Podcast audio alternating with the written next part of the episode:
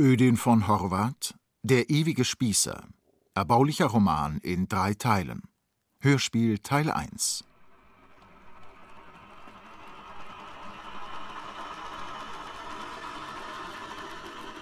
Für Ernst Weiß.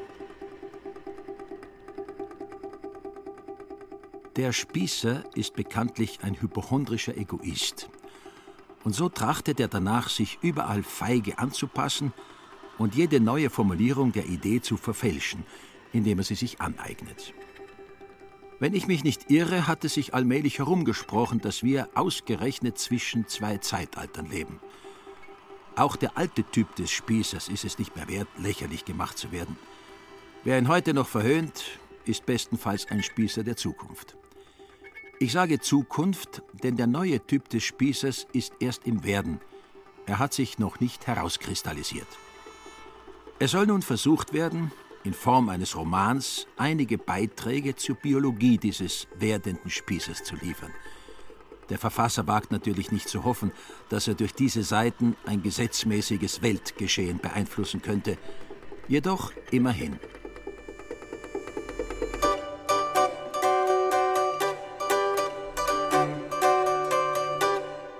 Herr Kobler wird Paneuropäer. Denn solange du dies nicht hast, dieses Stirb und werde, bist du noch ein trüber Gast auf der dunklen Erde. Mitte September 1929 verdiente Herr Alfons Kobler aus der Schellingstraße 600 Reichsmark. Es gibt viele Leute, die sich so viel Geld gar nicht vorstellen können. Auch Herr Kobler hatte noch niemals so viel Geld so ganz auf einmal verdient, aber diesmal war ihm das Glück hold. Es zwinkerte ihm zu, und Herr Kobler hatte plötzlich einen elastischeren Gang. An der Ecke der Schellingstraße kaufte er sich bei der guten alten Frau Stanzinger eine Schachtel acht Pfennig Zigaretten direkt aus Mazedonien. Er liebte nämlich dieselben sehr, weil sie so überaus mild und aromatisch waren. Jesus, Maria und Josef, schrie die brave Frau Stanzinger, die seitdem ihr Fräulein Schwester gestorben war, einsam zwischen ihren Tabakwaren und Rauchutensilien saß und aussah, als würde sie jeden Tag um ein Stückchen kleiner werden. Seit wann rauchen Sie denn welche zu acht, Herr Kobler? Wo haben Sie denn das viele Geld her? Haben Sie denn wen umgebracht? Oder haben Sie sich gar mit der Frau Hofopernsänger wieder versöhnt? Äh, nein, ich hab bloß endlich den Karren verkauft. Dieser Karren war ein ausgeleierter Sechszylinder, ein Cabriolet mit Notsitz. Es hatte bereits 84.000 Kilometer hinter sich, drei Dutzend Pannen und zwei lebensgefährliche Verletzungen. Ein Greis. Trotzdem fand Kobler einen Käufer. Das war ein Käsehändler aus Rosenheim namens Portschinger. Ein begeisterungsfähiger, großer, dicker Mensch. Der hatte bereits Mitte August 300 Reichsmark angezahlt und hatte ihm sein Ehrenwort gegeben, jenen Kreis spätestens Mitte September abzuholen und dann auch die restlichen 600 Reichsmark sofort in Bar mitzubringen. So sehr war er über diesen außerordentlich billigen Gelegenheitskauf Feuer und Flamme. Und drum hielt er auch sein Ehrenwort. Pünktlich erschien er Mitte September in der Schellingstraße und meldete sich bei Kobler. In seiner Gesellschaft befand sich sein Freund Adam Mauerer, den er sich aus Rosenheim extra mitgebracht hatte, da er ihn als Sachverständigen achtete, weil dieser Adam bereits seit 1925 ein steuerfreies Leichtmotorrad besaß. Der Herr Bortschinger hatte nämlich erst seit vorgestern einen Führerschein, und weil er überhaupt kein eingebildeter Mensch war, war er sich auch jetzt darüber klar, dass er noch lange nicht genügend hinter die Geheimnisse des Motors gekommen war. Der Sachverständige besah sich das Kabriolett ganz genau und war dann auch schlechthin begeistert. Das ist ein Notsitz. Ein wunderbarer Notsitz. Ein gepolsterter Notsitz. Der absolute Notsitz. Kauf's, du Rindvieh. Das Rindvieh kaufte es auch sogleich, als wären die restlichen 600 Reichsmark Lappalien. Und während der Kobler die Scheine auf ihre Echtheit prüfte, verabschiedete es sich von ihm. Als dann, Herr Kuppler. Wann's mal nach Rosenheim kommen, besuchen Sie mich mal. Meine Frau wird sich freuen. Sie müssen ihr nachher auch die Geschichte von dem Prälaten erzählen, der wo mit den jungen Madeln herumgestreunt ist wie ein läufiges Nachkastel. Meine Frau ist nämlich noch liberaler als ich. Heil! Hierauf nahmen die beiden Rosenheimer Herren im Cabriolet Platz und fuhren beglückt nach Rosenheim zurück. Das heißt, sie hatten dies vor. Der Karren hat einen schönen Gang. Sie fuhren über den Bahnhofsplatz. Es ist schon schöner so im eigenen Cabriolet als auf der stinkenden Bahn. Sie fuhren über den Marienplatz. Schließen Sie doch den Auspuff, brüllte sie ein Schutzmann an. Ist ja schon zu, brüllte der Herr Portschinger. Und der Sachverständige fügte noch hinzu, das Cabriolet hätte halt schon eine sehr schöne Aussprache und nur kein Neid. Nach fünf Kilometern hatten sie die erste Panne. Sie mussten das linke Vorderrad wechseln. Das kommt beim besten Cabriolet vor. Nach einer weiteren Stunde fing der Ventilator an zu zwitschern wie eine Lerche. Und knapp vor Rosenheim überschlug sich das Cabriolet infolge Achsenbruchs, nachdem kurz vorher sämtliche Bremsen versagt hatten. Die beiden Herren flogen in hohem Bogen heraus, blieben aber wie durch ein sogenanntes Wunder unverletzt, während das Cabriolet einen dampfenden Trümmerhaufen bildete. Es ist bloß gut, dass uns nichts passiert ist, meinte der Sachverständige. Der Portschinger aber lief wütend zum nächsten Rechtsanwalt. Jedoch der Rechtsanwalt zuckte nur mit den Schultern. Der Kauf geht in Ordnung, sagte er. Sie hätten eben vor Abschluss genauere Informationen über die Leistungsfähigkeit des Cabriolets einholen müssen. Beruhigen Sie sich, Herr Portschinger. Sie sind eben betrogen worden. Da kann man nichts machen.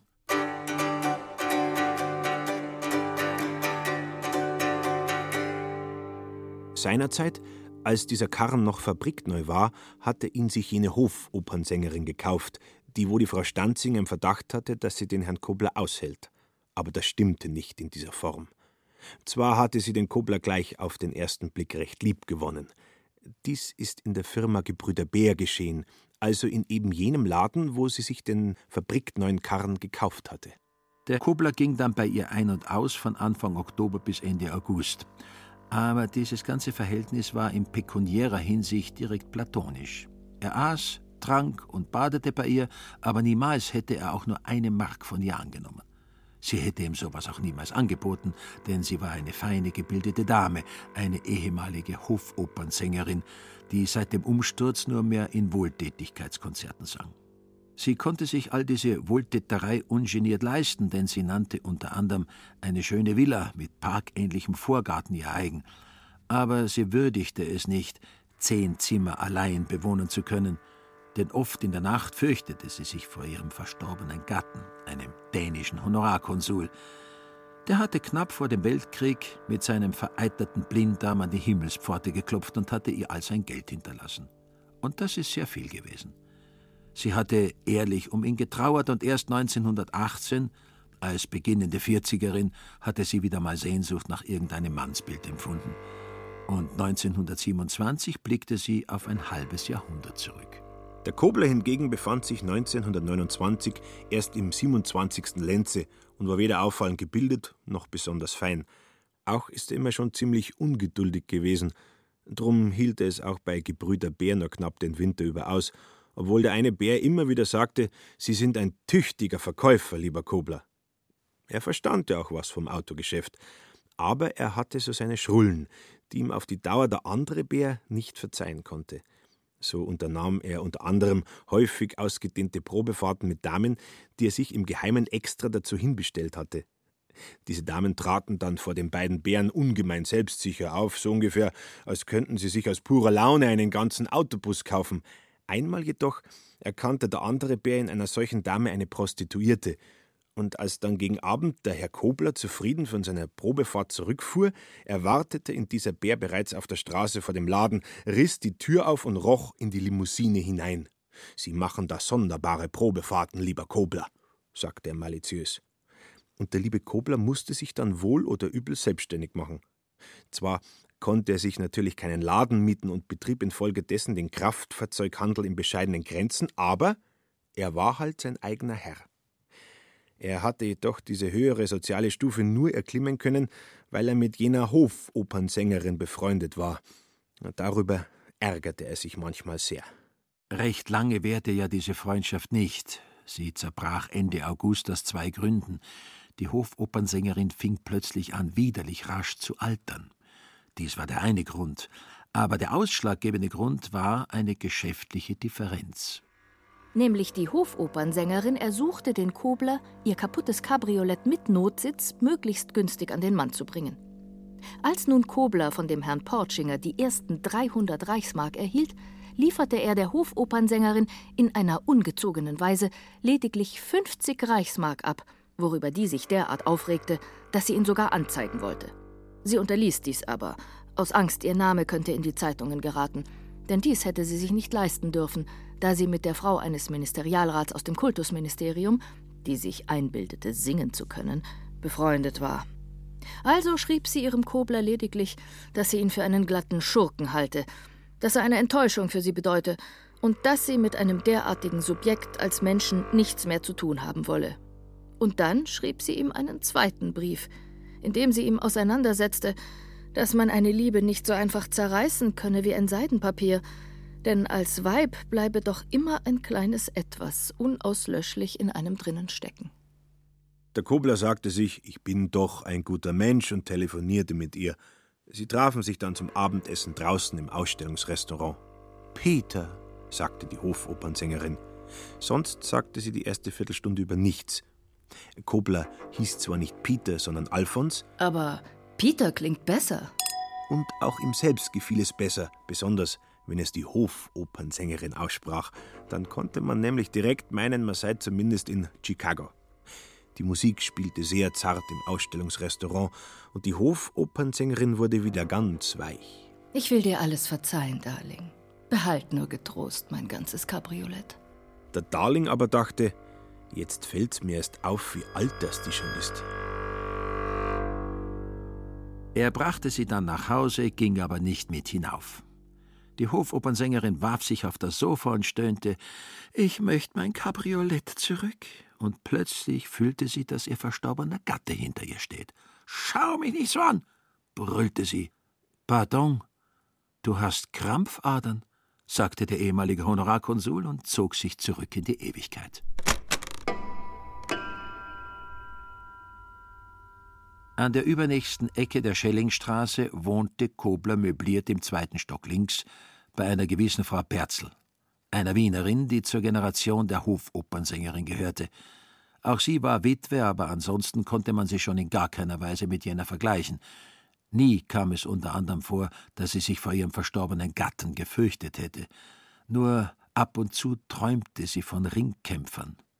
So hat sich mal solch ein Ringkämpfer vor ihr verbeugt, der hat dem Kobler sehr ähnlich gesehen und hat gesagt, es ist gerade 1904, bitte halt mir den Daumen, Josephine, ich will jetzt auf der Stelle Weltmeister werden, du Hure.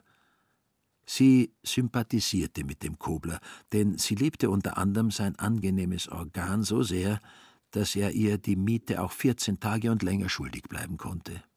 Besonders eine Kragenpartie, wenn er ihr den Rücken zuwandte, erregte ihr Gefallen. Oft klagte sie über Schmerzen. Der Arzt sagte, sie hätte einen Hexenschuss, und ein anderer Arzt sagte, sie hätte eine Wanderniere, und ein dritter Arzt sagte, sie müsse sich vor ihrer eigenen Verdauung hüten. Was ein vierter Arzt sagte, das sagte sie niemandem.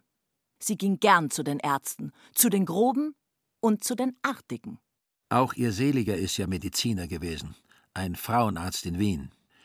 Er stammte aus einer angesehenen, leicht verblödelten, christlich-sozialen Familie und hatte sich im Laufe der Vorkriegsjahre sechs Häuser zusammengeerbt. Eines stand in Prag. Sie hingegen hatte bloß den dritten Teil einer Windmühle bei Brescia in Oberitalien mit in die Ehe gebracht, aber das hat er ihr nur ein einziges Mal vorgeworfen. Ihre Großmutter war eine gebürtige Mailänderin gewesen. Ferdinand Berzel, das einzige Kind, hatte die Kadettenschule absolvieren müssen, weil er als Gymnasiast nichts Vernünftiges hatte werden wollen. Er ist dann ein K und K Oberleutnant geworden, und es ist ihm auch gelungen, den Weltkrieg in der Etappe zu verhuren. Aber nachdem Österreich-Ungarn alles verspielt und auch er selbst allmählich alles, was er erben sollte, die sechs Häuser und das Drittel der Windmühle verloren hatte, ist er in sich gegangen und hat nicht mehr herumgehurt, sondern hat bloß zähneknirschend und mit der Faust in der Tasche zugeschaut, wie dies die Valuta-Starken taten. Er ist in ein Kontor gekommen und hatte seine liederliche Haltung während des großen Völkerringens in seinen Augen ausradiert, ist Antisemit geworden und hat die Kontoristin Frieda Klowak geheiratet, eine Blondine mit zwei linke Füß. Solch kleine Abnormitäten konnten ihn seit seiner Etappenzeit ganz wehmütig stimmen. Über diese Heiraterei hatte sich jedoch seine Mutter sehr aufgeregt, denn sie hatte ja immer schon gehofft, dass der Nandl mal ein anständiges Mädel aus einem schwerreichen Hause heiraten würde. Eine Angestellte war in ihren Augen keine ganz einwandfreie Persönlichkeit, besonders als Schwiegertochter nicht. Sie titulierte sie also nie anders als das Mensch, die Sau, das Mistvieh und dergleichen. Je ärmer sie wurde, umso stärker betonte sie ihre gesellschaftliche Herkunft. Mit anderen Worten, je härter sie ihre materielle Niederlage empfand, umso bewusster wurde sie sich ihrer ideellen Überlegenheit. Diese ideelle Überlegenheit bestand vor allem aus Unwissenheit und aus der natürlichen Beschränktheit des mittleren Bürgertums. Wie alle ihresgleichen hasste sie nicht die uniformierten und zivilen Verbrecher, die sie durch Krieg, Inflation, Deflation und Stabilisierung begaunert hatten, sondern ausschließlich das Proletariat, weil sie ahnte, ohne sich darüber klar werden zu wollen, dass dieser Klasse die Zukunft gehört. Sie wurde neidisch, leugnete es aber ab. Sie fühlte sich zutiefst gekränkt und in ihren heiligsten Gefühlen verletzt, wenn sie sah, dass sich ein Arbeiter ein Glas Bier leisten konnte. Sie wurde schon rabiat, wenn sie nur einen demokratischen Leitartikel las. Es war kaum mit ihr auszuhalten am 1. Mai. Doch lassen wir nun diese historisch-soziologischen Skizzen und kehren wir zurück in die Gegenwart, und zwar in die Schellingstraße. Knapp zehn Minuten bevor der Kobler nach Hause kam, läutete ein gewisser Graf Blankes bei der Frau Perzel. Er sagte ihr, er wolle in Koblers Zimmer auf seinen Freund Kobler warten. Dieser Graf Blankes war eine elegante Erscheinung und eine verpatzte Persönlichkeit. Seine Ahnen waren Hugenotten. Er selbst wurde im Bayerischen Wald geboren. Erzogen wurde er teils vom Piaristen, teils von einem homosexuellen Stabsarzt in einem der verzweifelten Kriegsgefangenenlager Sibiriens. Mit seiner Familie vertrug er sich nicht, weil er 14 Geschwister hatte. Trotzdem schien er meist guter Laune zu sein. Ein großer Junge, ein treuer Gefährte, jedoch leider ohne Hemmungen. Er liebte Musik, ging aber nie in die Oper weil ihn jede Oper an die Hugenotten erinnerte, und wenn er an die Hugenotten dachte, wurde er melancholisch. Die Perzel ließ ihn ziemlich unfreundlich hinein, denn er war ja nicht gerade sympathisch, da sie ihn im Verdacht hatte, dass er sich nur für junge Mädchen interessiert. Wo hat der nur seine eleganten Krawatten her? überlegte sie misstrauisch und beobachtete ihn durchs Schlüsselloch.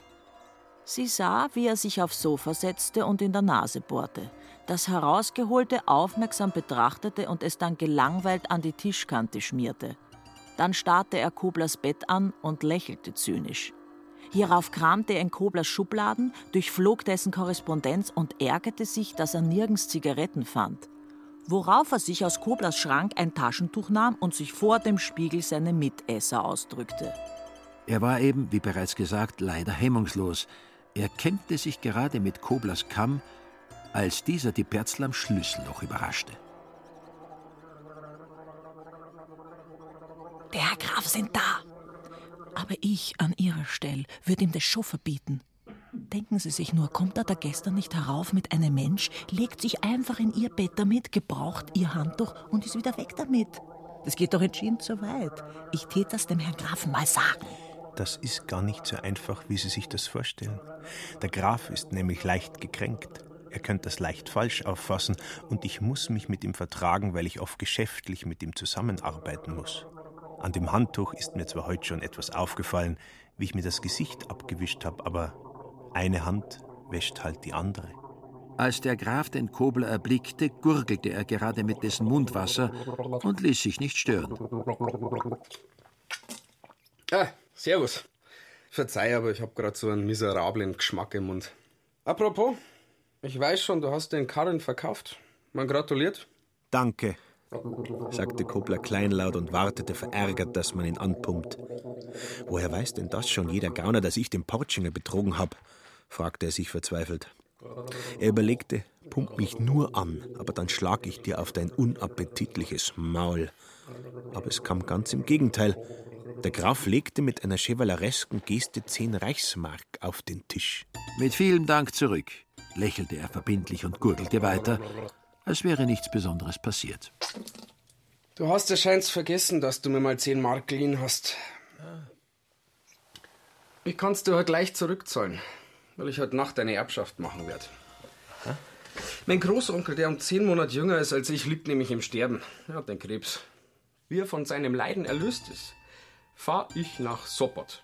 Nein, nicht durch Polen, obenrum. Gehört Sopot noch zu Deutschland? Nein. Sopot liegt im Freistaat Danzig, der direkt dem Völkerbund untergeordnet ist. Übrigens, wenn ich du wäre, würde ich jetzt auch wegfahren. Kannst deine 600 gar nicht besser anlegen.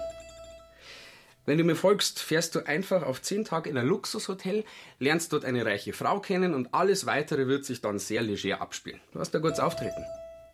Du kannst für dein ganz Leben die märchenhaftesten Verbindungen bekommen. Garantiert. Du kennst doch den langen Kammerlocher, der wo früher bei den Ulanen war. Den Kadettaspiranten, der wo in der Maximbar die Zech geprellt hat. Der ist mit ganzen 200 Schilling nach Meran gefahren, hat sich dort in ein Luxushotel einlogiert, hat noch am gleichen Abend eine Ägypterin mit ein paar Pyramiden zum Posten engagiert, hat mit ihr geflirtet und hat sie dann heiraten müssen, weil er sie kompromittiert hat. Jetzt gehört ihm halb Ägypten. Und was hat er gehabt? Nix hat er gehabt. Und was ist er gewesen? Pervers ist er gewesen. Lange Seidenstrümpfe hat er sich angezogen und hat seine Haxen im Spiegel betrachtet. Ein Narziss. Das muss ich mir noch durch den Kopf gehen lassen, wie ich am besten mein Geld ausgib. Ich bin kein Narziss. Die langen Haxen des Kammerlocher, das Luxushotel und die Pyramiden hatten ihn etwas verwirrt. Mechanisch bot er dem Grafen eine Acht-Pfennig-Zigarette an. Sie rauchten. Ich fahr bestimmt nach Sopot. Es schlug elf. Es ist schon zwölf, sagte der Graf, denn er war sehr verlogen. Dann wurde er plötzlich nervös. Also ich fahr nach Sopot. Ich werde dort spielen. Ich habe nämlich ein Spielsystem, das basiert auf den Gesetzen der Wahrscheinlichkeitsrechnung. Du setzt immer auf die Zahl, die am wahrscheinlichsten herauskommt. Du musst wahrscheinlich gewinnen. Das ist sehr wahrscheinlich. Apropos wahrscheinlich. Gib mir doch deine 10 Mark wieder Retour. Es ist mir gerade eingefallen, dass ich sie dir lieber morgen Retour gebe. Ich krieg sonst meine Wäsche nicht raus. Ich hab mir schon zuvor ein Taschentuch von dir borgen müssen.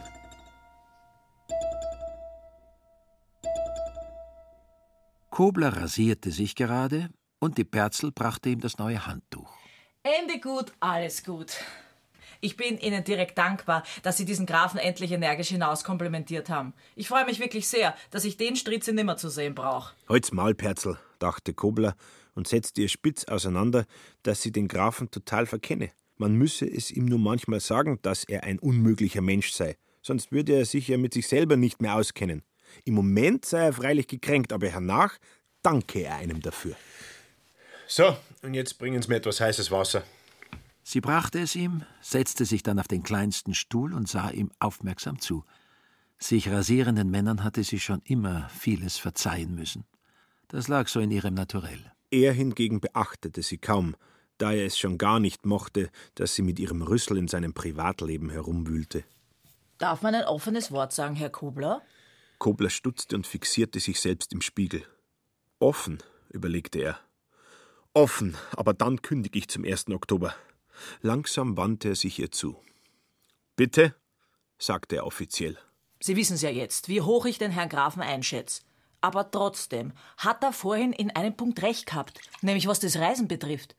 Wenn ich jetzt ihr Geld hätte, ließ ich sofort alles liegen, wie es gerade liegt, nur hinaus in die Welt. Also das ist der ihr offenes Wort, dachte Kobler beruhigt. Sagen Sie, Frau Perzel, warum horchen Sie denn immer, wenn ich Besuch empfange? Ich hab doch nicht gehorcht. Ich war doch gerade am Radio, aber ich hab schon keinen Ton gehört von dem klassischen Quartett. So laut haben sich die beiden Herren die Meinung gesagt. Können's mir glauben, ich hätte mich lieber an der Musik erbaut, als ihr urdaneres Geschimpf mit angehört. Schon gut, Frau Perzel, so war es ja nicht gemeint, trat Kobler den Rückzug an, während sie sich als verfolgte Unschuld sehr gefiel. Wenn ich an all die fremden Länder denk, so hebt's mir direkt von der Erden weg. So sehr sehne ich mich nach Apazia. Was Sie da über die weite Welt reden, interessiert mich schon sehr. Nämlich, ich habe mir schon oft gedacht, dass man das Ausland kennenlernen soll, um seinen Horizont zu erweitern. Besonders für mich als junger Kaufmann wäre es schon sehr arg, wenn ich hier nicht rauskommen tät. Denn man muss sich mit den Verkaufsmethoden des Auslands vertraut machen. Also wie zum Beispiel ein Cabriolet mit Notsitz in Polen und wie das gleiche in Griechenland verkauft wird. Ja, das werden zwar oft nur Nuancen sein, aber auf solche Nuancen kommt's halt oft an. Es wird immer schwerer mit dem Dienst am Kunden. Die Leute werden immer anspruchsvoller und. Er stockte, denn plötzlich durchzuckte es ihn schaurig. Wer garantiert mir, dass ich noch einen Portschinger finde? Niemand garantiert dir, Alfons Kobler. Kein Gott und kein Schwein. Nichts ist der Kundschaft gut und billig genug. Sie werden im Ausland sicher viel lernen, was Sie dann opulent verwerten können. Was Sie nur allein an Kunstschätzen sehen werden. In Paris den Louvre. Und im Dogenpalast hängt das Porträt eines alten Dogen. Der schaut einen immer an, wo man auch gerade steht. Aber besonders Florenz und das Forum Romanum in Rom. Überhaupt die Antike. Also für die Kunst habe ich schon gar nichts übrig. Halten Sie mich denn für weltfremd? Dafür interessieren sich doch nur die Weiber von den reichen Juden, wie die Frau Autobär, die von der Gotik ganz weg war und sich von einem Belletristen hat bearbeiten lassen. Die Perzel nickte, deprimiert. Früher war das anders. Bei mir muss alles einen Sinn haben. Haben Sie das gehört, was der Graf über die Ägypterin mit den Pyramiden gewusst hat? Sehen Sie, das hätte einen Sinn. Die Perzel wurde immer deprimierter. Ihnen tät ich's von Herzen gönnen, lieber Herr. Hätt doch nur auch mein armer Sohn einen Sinn gehabt und hätt sich so eine reiche Ägypterin rausgesucht, statt des Mistvieh von einer Dippmamsell. Gott verzeihe die Sünd. Kennen Sie Sopot? Ich kenne nur alles von vor dem Krieg. Mein Mann Selig ist viel mit mir rumgefahren. Sogar auf dem Vesuv hat er mich auf. Oh, wie möchte ich mal wieder auf? Beruhigen Sie sich. Äh, Was nicht geht, geht nicht. Damit tröste ich mich auch. Äh, Pardon, dass ich Sie molestiert habe. Aber wenn ich Sie wäre, würde ich morgen direkt nach Barcelona fahren. Dort ist doch jetzt gerade eine Weltausstellung. Da müssen Sie in gar kein Luxushotel. Da können solche Ägypterinnen leicht in den Pavillonen kennenlernen. Das ist immer so in Weltausstellungen. In der Pariser Weltausstellung habe ich einmal meinen Seligen verloren und schon spricht mich ein eleganter Herr an. Und wie ich ihn anschaue, macht er seinen Ulster auf und hat nichts darunter an. Ich erwähne das nur nebenbei.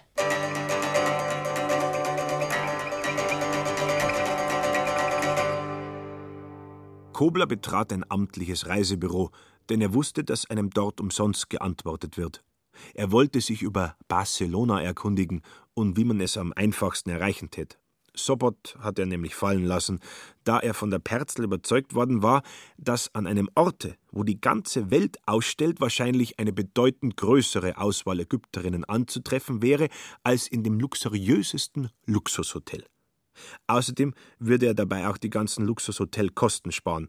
Und wenn es nichts werden sollte mit den Ägypterinnen, was er zwar nicht befürchtete, aber er rechnete mit jeder Eventualität, so könnte er seine Kenntnisse im Automobilpavillon vervollständigen und das Automobilverkaufswesen der ganzen Welt auf einmal überblicken. Ich werde das Geschäftliche mit dem Nützlichen verbinden. In dem amtlichen Reisebüro hingen viele Plakate mit Palmen und Eisbergen, und man hatte das Gefühl, als wäre man schon nicht mehr in der Schellingstraße. Fast jeder Beamte schien mehrere Sprachen zu sprechen, und Kobler horchte andächtig.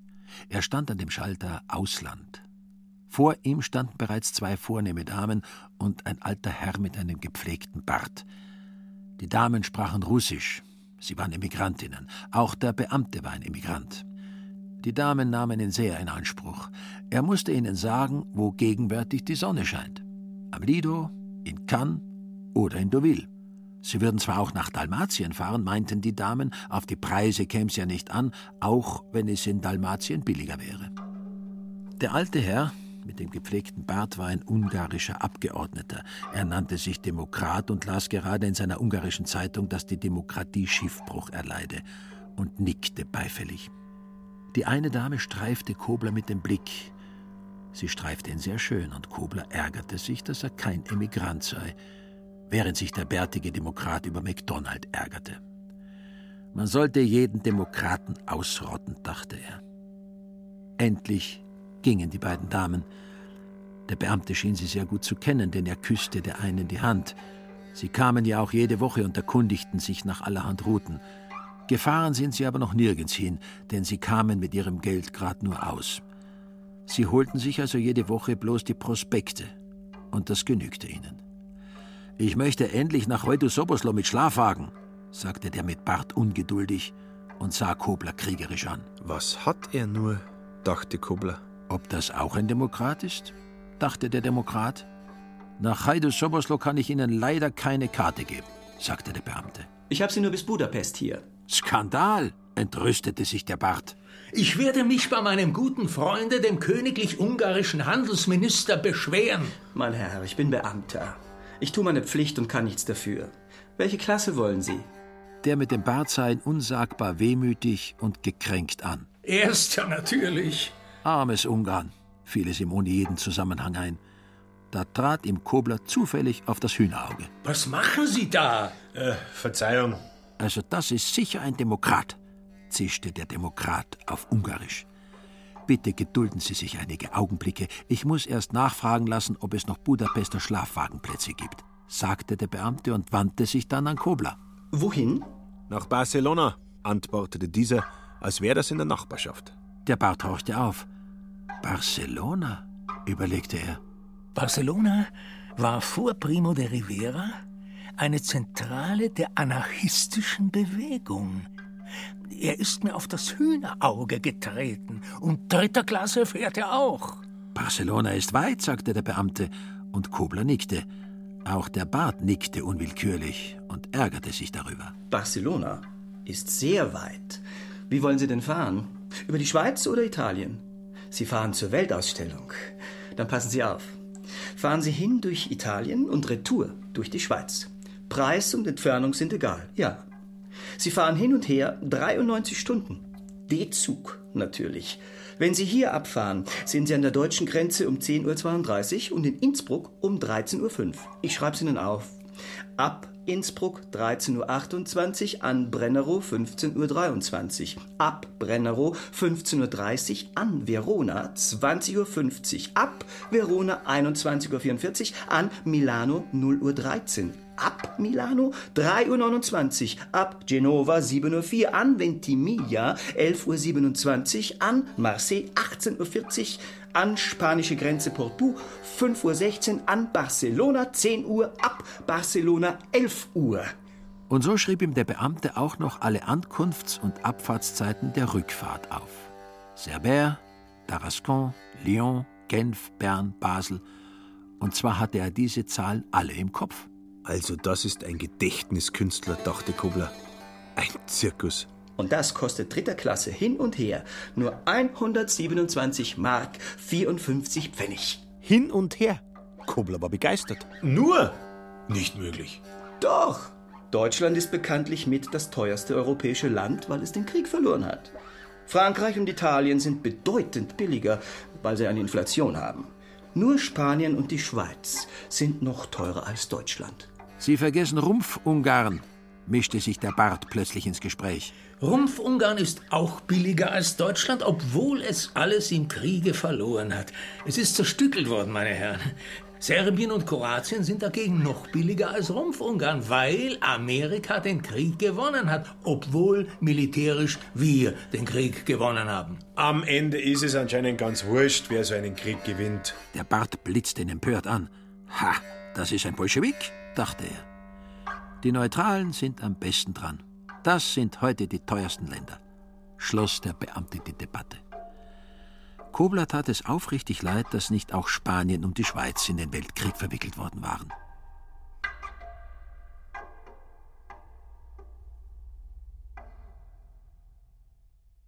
Am Abend bevor Kobler zur Weltausstellung fuhr, betrat er nochmals sein Stammlokal in der Schellingstraße. Das war ein Café-Restaurant und nannte sich Schelling-Salon. Er betrat es, um zu imponieren, und bestellte sich einen Schweinsbraten mit gemischtem Salat. Sonst noch was? fragte die Kellnerin. Ich fahr nach Barcelona, sagte er. Geh, wer wird denn so blöd sein? meinte sie und ließ ihn sitzen. Da ging der Herr Kasten an seinem Tisch vorbei.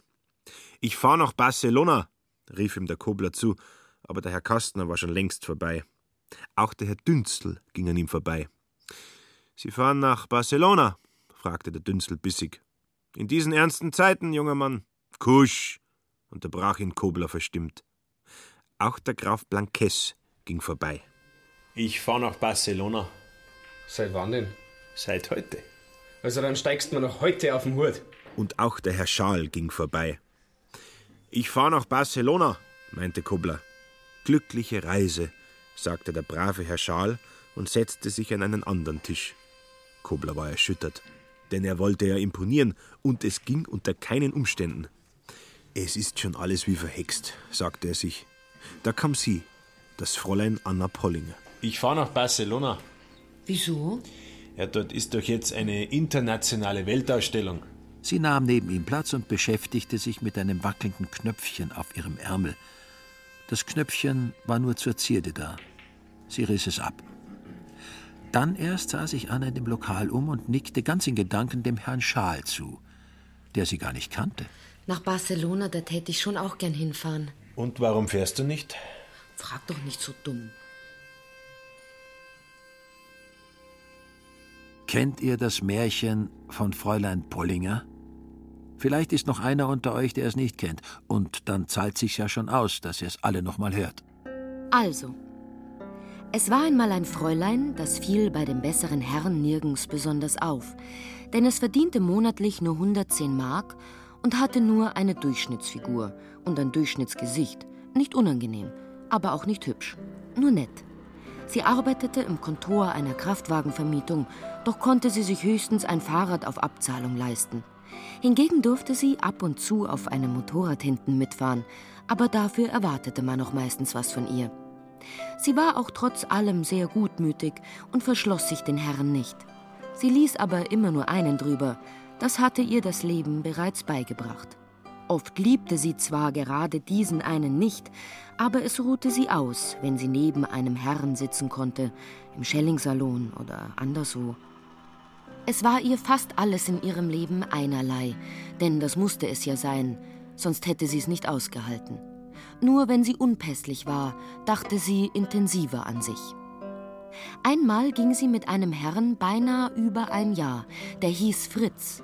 Ende Oktober sagte sie, wenn ich ein Kind bekommen tät, das wäre das größte Unglück. Dann erschrak sie über ihre Worte. Warum weinst du? fragte Fritz. Ich habe es nicht gern, wenn du weinst. Heuer fällt Allerheiligen auf einen Samstag. Das gibt einen Doppelfeiertag. Und wir machen eine Bergtour. Und er setzte ihr auseinander, dass bekanntlich die Erschütterungen beim Abwärtssteigen sehr gut dafür wären, dass sie kein Kind kriegt. Sie stieg dann mit Fritz auf die westliche Wasserkarspitze, 2037 Meter hoch über dem fernen Meer. Es war sehr still auf der Welt und Anna sagte, der Nebel schaut aus, als würden da drinnen die ungeborenen Seelen herumfliegen. Aber Fritz ging auf diese Tonart nicht ein. Seit dieser Bergtour hatte sie oft eine kränkliche Farbe. Sie wurde auch nie wieder ganz gesund und ab und zu tat ihr es im Unterleib schon ganz verrückt weh. Aber sie trug das keinem Herrn nach. Sie war eben eine starke Natur. Es gibt so Leute, die man nicht umbringen kann. Wenn sie nicht gestorben ist, so lebt sie heute noch.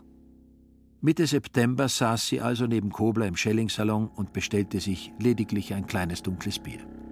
Ihr Abendbrot, zwei Buttersemmeln, hatte sie bereits in der Kraftwagenvermietung zu sich genommen, denn sie hatte dort an diesem Tag ausnahmsweise bis abends neun Uhr zu tun. Sie musste dies durchschnittlich viermal wöchentlich ausnahmsweise tun. Für diese Überstunden bekam sie natürlich nichts bezahlt, denn sie hatte ja das Recht, jeden Ersten zu kündigen, wenn sie arbeitslos werden wollte. Gib mir was von deinem Kartoffelsalat. Bitte. Es wird sehr anstrengend werden. Dann wird es also heute Nacht nix. Nein.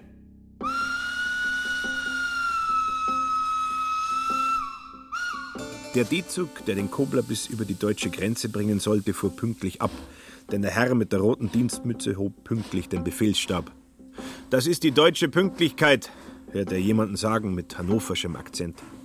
Da stand auf dem Bahnsteig unter anderem eine junge Kaufmannsgattin und winkte begeistert ihrem Gatten im vorderen Wagen nach, der in die Fremde fuhr, um dort einen anderen Kaufmann zu übervorteilen. Kobler drängte sich dazwischen. Er beugte sich aus dem Fenster und nickte der jungen Frau gnädig zu. Die verzog aber das Gesicht und machte eine wegwerfende Handbewegung. Jetzt ärgert sie sich, freute sich Kobler und musste an das Fräulein Pollinger denken. Auch Anna wird sich jetzt ärgern. Es ist nämlich gerade acht und da beginnt ihr Büro. Ich würde mich auch ärgern, wenn jetzt mein Büro beginnen tät. Es geht doch nichts über die Selbstständigkeit. Ja, was wäre das für ein Unglück, wenn alle Leute Angestellte wären? Wie sich das der Marxismus ausmalt. Als Angestellter hätte ich mich doch niemals so angestrengt, den Portschinger zu betrügen. Wenn das Cabriolett Staatseigentum gewesen wäre, hätte ich es halt einfach einschmelzen lassen, wie sich's eigentlich gehört hätte. Aber durch diese drohende Sozialisierung würden halt viele Werte brachliegen, die sich noch verwerten ließen. Das wäre nicht anders, weil halt die persönliche Initiative zerstört wäre. Er setzte sich schadenfroh auf seinen Fensterplatz und fuhr stolz durch die tristen Vorortbahnhöfe, an den Vorortreisenden vorbei, die ohne jede Bewegung auf die Vorortzüge warteten. Dann hörte die Stadt allmählich auf. Die Landschaft wurde immer langweiliger, und Kobler betrachtete gelangweilt sein Gegenüber, einen Herrn mit einem energischen Zug, der sehr in seine Zeitung vertieft war. In der Zeitung stand unter der Überschrift Nun erst recht, dass ein Deutscher, der sagt, er sei stolz, dass er ein Deutscher sei, denn wenn er nicht stolz wäre, würde er ja trotzdem auch nur ein Deutscher sein, also sei er natürlich stolz, dass er ein Deutscher wäre, ein solcher Deutscher stand in der Zeitung, ist kein Deutscher, sondern ein Asphaltdeutscher. Auch Kobler hatte sich mit Reiselektüre versorgt, nämlich mit einem Magazin. Da schulterten im Schatten fotomontierter Wolkenkratzer ein Dutzend Mädchen ihre Beine, als wären's Gewehre, und darunter stand der Zauber des Militarismus und dass es eigentlich also gespenstisch wirke, dass Girls auch Köpfe hätten. Und dann sah Kobler auch noch ein ganzes Rudel weiblicher Schönheiten. Die eine stand auf einer dressierten Riesenschildkröte und lächelte sinnlich. Sonst hatte er keine Lektüre bei sich. Nur noch einige Wörterbücher, ganz winzig bedruckte, mit je zwölftausend Wörtern. Auch eine Broschüre hatte er sich zugelegt mit Redensarten für den Reisegebrauch in Spanien, mit genauer Angabe der Aussprache herausgegeben von einem Studienrat in Erfurt, dessen Tochter immer noch hoffte, von einem reichen Deutsch-Argentinier geheiratet zu werden, der ihr dies in der Inflation mal versprochen hatte. Nun beklagte der Studienrat in der Einleitung, es sei tief betrüblich, dass man in deutschen Landen so wenig Spanisch lerne, wo doch die spanische Welt arm an Industrie sei, während sie uns Deutschen die mannigfachsten Naturprodukte liefere. Diese Tatsachen würden von der jungen Handelswelt noch lange nicht genügend gewürdigt. Und dann zählte der Studienrat die Länder auf, in denen Spanisch gesprochen wird, zum Beispiel in Spanien und in Lateinamerika, ohne Brasilien. Kobler las. Ich bin hungrig, durstig. Tengo, hambre, set. Aussprache? Tengo, hambre, set.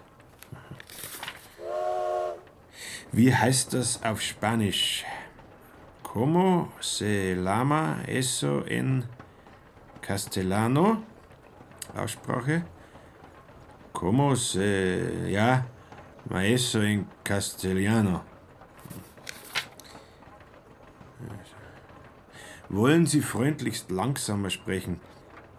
Tenga usted la bondad de hablar más despacio. Ja. Wiederholen Sie bitte das Wort.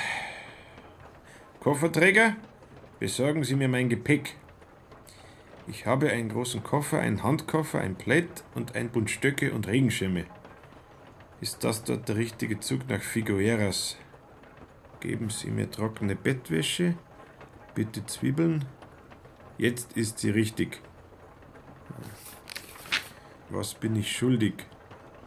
Sehr wohl, mein Herr, ich bleibe alles schuldig. Äh.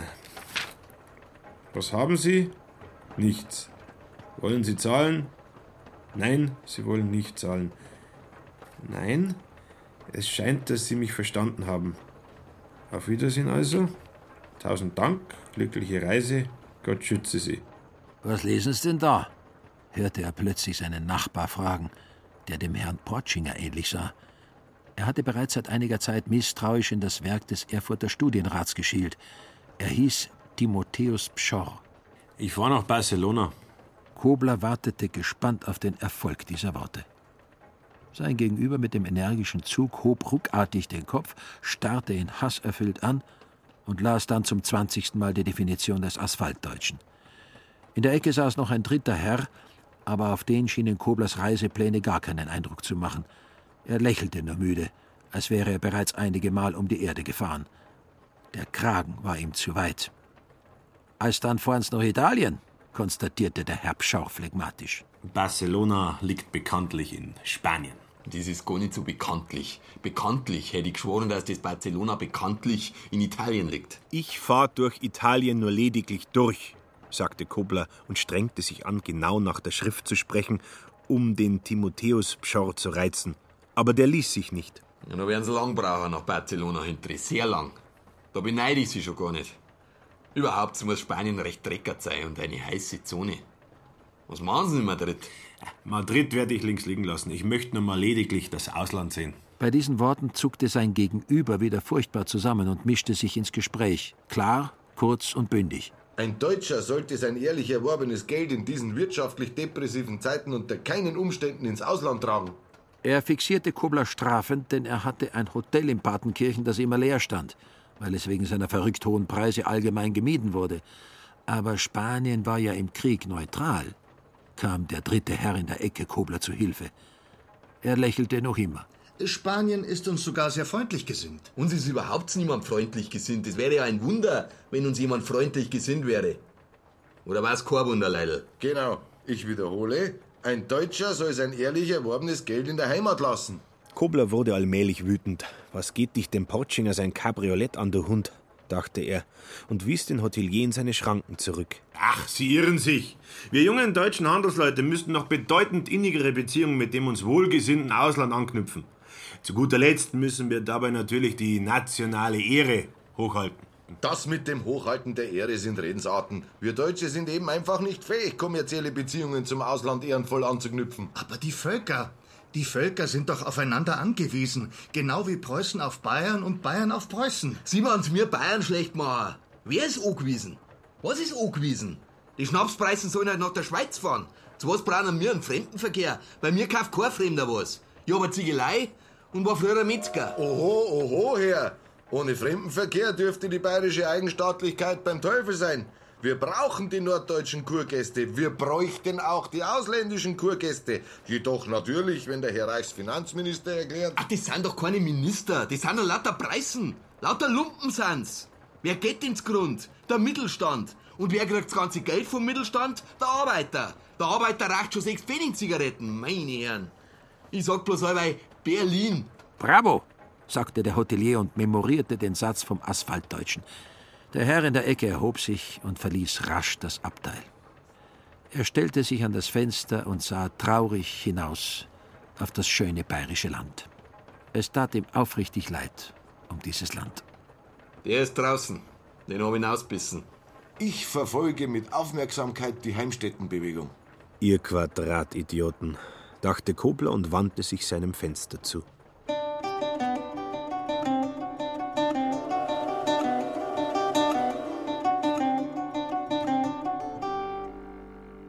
Auf den Feldern wurde gearbeitet, auf den Weiden stand das Vieh, am Waldrand das Reh, und nur die apostolischen Doppelkreuze der Überlandleitungen erinnerten an das 20. Jahrhundert. Der Himmel war blau, die Wolken weiß und bayerisch barock. So näherte sich der D-Zug der südlichen Grenze der Deutschen Republik. In Partenkirchen stieg der Hotelier aus und würdigte Kobler keines Blickes.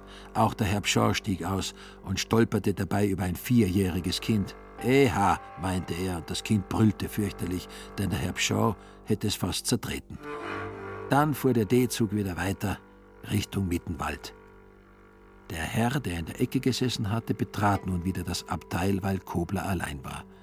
Er setzte sich ihm gegenüber. Dort sehen Sie die Zugspitze. Bekanntlich ist die Zugspitze Deutschlands höchster Berg, aber ein Drittel der Zugspitze gehört halt leider zu Österreich. Also bauten die Österreicher vor einigen Jahren eine Schwebebahn auf die Zugspitze, obwohl dies die Bayern schon seit 20 Jahren tun wollten. Natürlich ärgerte das die Bayern sehr und infolgedessen brachten sie es endlich fertig, eine zweite Zugspitzbahn zu bauen. Und zwar eine rein bayerische. Keine luftige Schwebebahn, sondern eine solide Zahnradbahn. Beide Zugspitzbahnen sind unstreitbar grandiose Spitzenleistungen moderner Bergbahnbautechnik und es sind dabei bis Mitte September 1929 schon rund vier Dutzend Arbeiter tödlich verunglückt.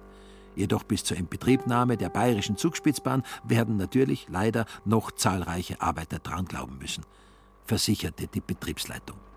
Ich habe dies mal einer Dame erzählt, aber die Dame sagte, das wären bloß Erfindungen der Herren Arbeiter, um einen höheren Tarif zu erpressen. Dabei lächelte der Herr so sonderbar, dass sich der Kobler schon gar nicht mit ihm auskannte. Diese Dame ist die Tochter eines Düsseldorfer Aufsichtsrates und hat schon 1913 nach Kuba geheiratet. Sie hat also den Weltkrieg in Kuba mitgemacht. Und wieder lächelte der Herr so sonderbar, und Kobler verwirrte dies fast. In Kuba wird der Krieg angenehmer gewesen sein. Ja, ja, Sie werden jetzt ein schönes Stückchen Welt sehen.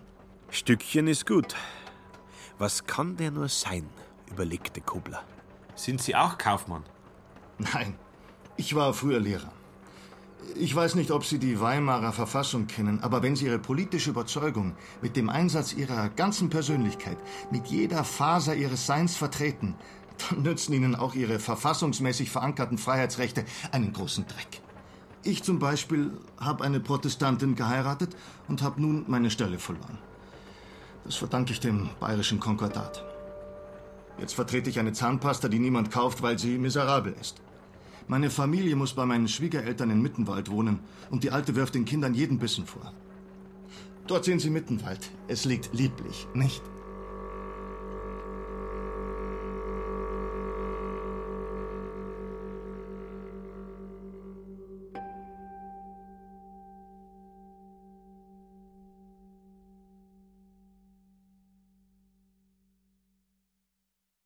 Ödön von Horvath, der ewige Spießer. Hörspiel Teil 1. Horvath, Peter Simonischek. Kobler, Stefan Zinner. Anna, Brigitte Hobmeier. Hofopernsängerin, Irina Wanka. Perzel, Marie-Therese Futterknecht. Graf Blankes, Oliver Scheffel. Timotheus Pschorr, Wowo Habdank. Stanzinger, Ulla Geiger. Hotelier, Hannes Ringelstetter. Dritter Herr Markus Böker, Demokrat Peter Fröhlich, Beamter Norman Hacker, Adam Mauerer, Felix Hellmann. Komposition und Zither Georg Glasel. Ton und Technik Markus Huber, Daniela Röder. Regieassistenz Stefanie Ramp. Bearbeitung Bernadette Sonnenbichler, Katharina Agathos. Regie Bernadette Sonnenbichler. Produktion Bayerischer Rundfunk 2015 Redaktion Katharina Agathos. Der Hörspielpool. Hat's dir gefallen? Ja, sehr. Hörspiele und Medienkunst. Weitere BR-Produktionen auf einen Blick gibt es im Netz unter hörspielpool.de.